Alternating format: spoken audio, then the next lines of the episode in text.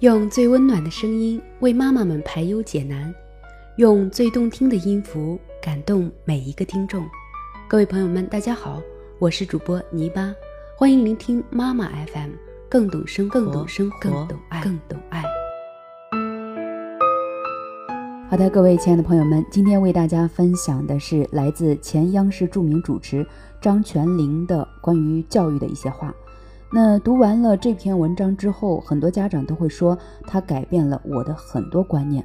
那么他到底说了什么，能让大家后悔太晚读到这篇文章呢？好的，那我们今天就把这篇文章分享给大家。我们先来做一道选择题吧。首先，A 是一位男生，他十八岁考入北京大学物理系。本科毕业以后，进入美国爱荷华大学物理与天文系攻读研究生。二十八岁通过答辩获得博士学位。第二位男生，贫寒农家子弟，以优异的成绩考入了省级重点高中。高中期间呢，成绩优异，被评为省级三好学生，全国物理奥数二等奖。然后呢，又考入省属重点大学攻读生物技术专业。第三位男生。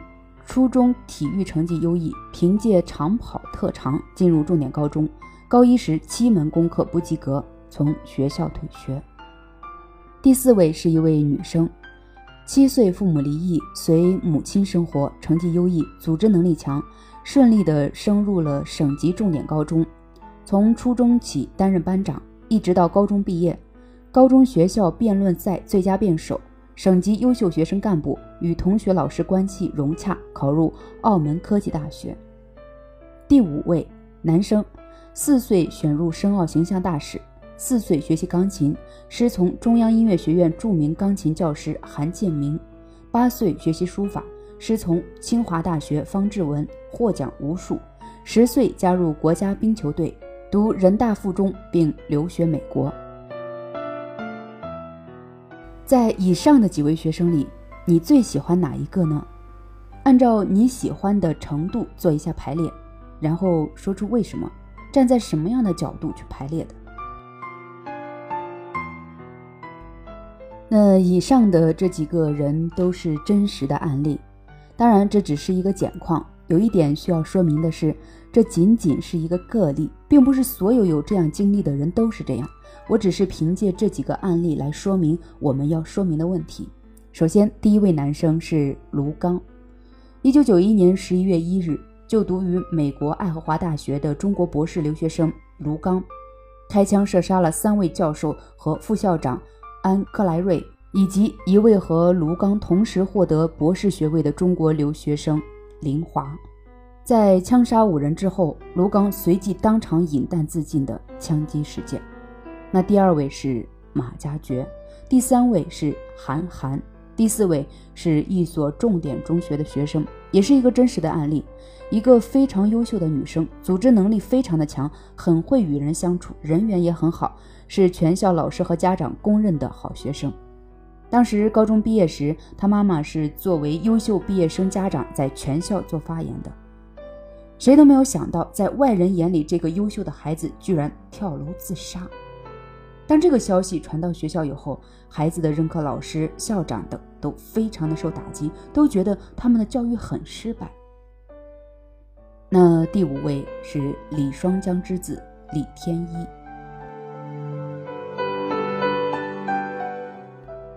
让孩子提前学习，避免输在起跑线上。但是违背规律的学习是最后带来的不仅仅竞争中快和慢的问题，而是跑偏方向或者跑反了方向的问题。孩子，你慢慢来，你独一无二，与众不同，你有权以自己的思想主宰成长。孩子，你慢慢来，春天开花，秋天结果，成熟需要时间。小神童和小超人的人生并不样样领先。人生不是短跑，也不是中长跑，是一场马拉松。马拉松从来没有抢跑，因为绝不会输在起跑线上。所以，孩子，你一定要慢慢来，允许孩子慢慢成长，别再相信赢在起跑线上的谎言。这恐怕是当前最着急、最不能慢慢来的事情。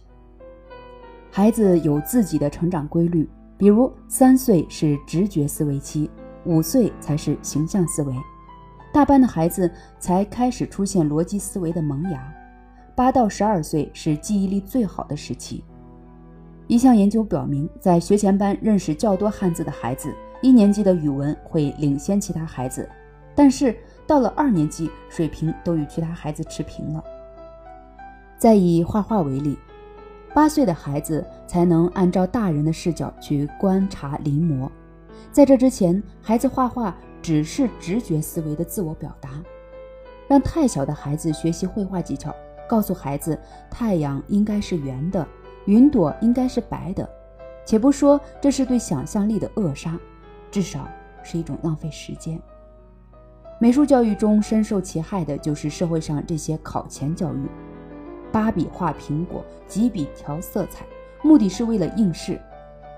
清华美院教授方小兰在一次学术会议上说：“直接的后果是学生临摹能力强，表达能力弱，当然就产生不了大师。”幼教专家说，现在很多孩子三岁开始学轮滑，其实孩子的骨骼并没有发育好，轮滑会伤害到孩子的身体。太早学芭蕾也是一样，对孩子的骨膜等等都是挑战。别让孩子输在起跑线上，是精明的商家发明出来的一句广告语。专家说，家长被高考绑架还可以原谅，但是如果被广告左右，就太不合格了。兴趣班的使命就是把孩子送进名校。孩子们多才多艺，但却并不享受自己的爱好。很多钢琴十级的孩子发誓再也不碰钢琴，他们不觉得音乐是终身的伴侣，因为音乐夺走了他们玩乐的时间。这是一名专门教授钢琴的老师无奈的一种表达。有时候，仅仅是因为太早太急，家长反而把孩子的兴趣扼杀了。一所小学校长讲了一个学生的亲身经历，他说：“你们学校要不要学奥数？”我说：“不学。”他拍着手说：“太好了，我听到奥数就想吐。”到了初中，老师发现他的数学天分，开始让他接触奥数，最后这个孩子对奥数非常着迷，拿了大奖。同样是学奥数的孩子，一批孩子曾参加国际奥数比赛并获得一等奖。载誉归来时，主管基础教育的教育厅副厅长请孩子们谈感想。有一个孩子说：“我这一辈子再也不碰奥数了。”教育界已经认识超前教育和强化教育的严重后果。最近，教育部发布了三到六岁儿童学习与发展指南，公开征求社会各界的意见。指南很具体地列举了各个年龄段幼儿的学习和发展目标，例如五到六岁学龄前儿童只需能通过实物操作或者其他方法进行十以内的加减运算，并没有标明这个年龄段的孩子需认字，只说明在阅读图书和生活情境中对文字符号感兴趣，知道文字表达一定的意义。专家认为。指南的主要目的是遏制拔苗助长。事实上，在许多国家，超前教育都是被禁止的。学者杨佩昌最近撰文：“德国宪法禁止学前教育，别把孩子大脑当硬盘。”他说：“欧洲许多国家都以相似立法，德国甚至把这一条写进了基本法里，禁止家长在幼儿园的教学之外给孩子补课。”让孩子一开始就进入快跑通道，非常的不人道。杨佩昌介绍说，德国的教育是一种逐渐加速的做法。幼儿园不学专业知识，而是教一些基本的伦理道德，学会与人相处。任务是玩得开心。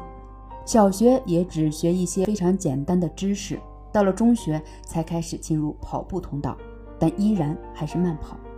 由于德国没有统一的高考，所以学生的压力并不是太大。只有到了大学，真正成年了，才开始进入快跑通道。到了这个时候，终于有了竞争，也才显示出每个人之间的差异。如果从幼儿园就开始快跑，需要跑几年的幼儿园，十二年的中小学，那么到大学就已经筋疲力尽了，大家都想休息喘一口气。所以你看看中国大学生发展的后劲不足，原因就在于此。最后呢，我们再来回答几个问题：一，我们为什么要生孩子？第二，作为父母，我们需要一个什么样的孩子呢？第三，我们应该给孩子什么样的教育？也就是对孩子最重要的教育是什么？或者说，教育的核心是什么？第四，目前孩子最缺失的教育是什么？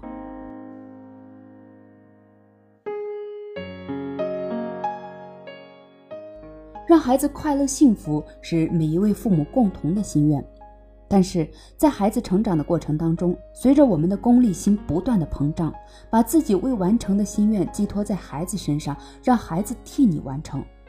因为你的工作不如意，就一定要让自己的孩子将来要超过你。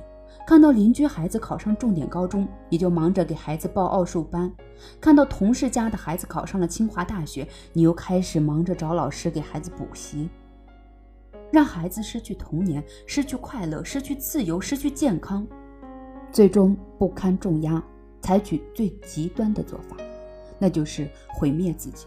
等到那个时候，一切都悔之晚矣。所以，让孩子快乐、幸福、健康成长，是我们对孩子的希望。所以，考试考得怎么样不重要，让孩子珍爱生命，不仅珍爱自己的生命，同样要珍惜别人的生命。所以，活着是最美好的事情。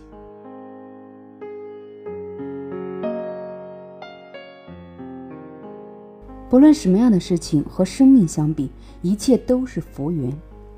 健康快乐的活着是最重要的事情。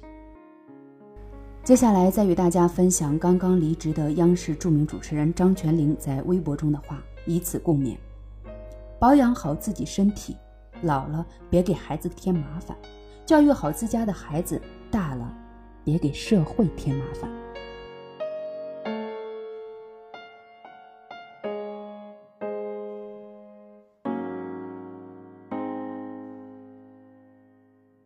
好的，那今天的文章就为大家分享到这里。那作为应试教育下的一个失败者，或者说学习机器来讲呢？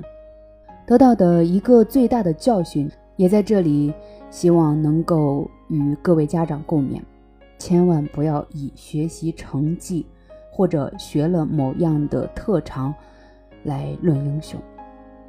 我们的孩子，特别是在童年时期，一定要给他一个健康、快乐、无压力的童年。知识什么时候都可以学习，但是如果童年不快乐了，可能你毁的就是他的一生。好的。那我们今天的节目就先到这里结束了，感谢各位的收听，希望我们的节目能够带给你一些收获和思考。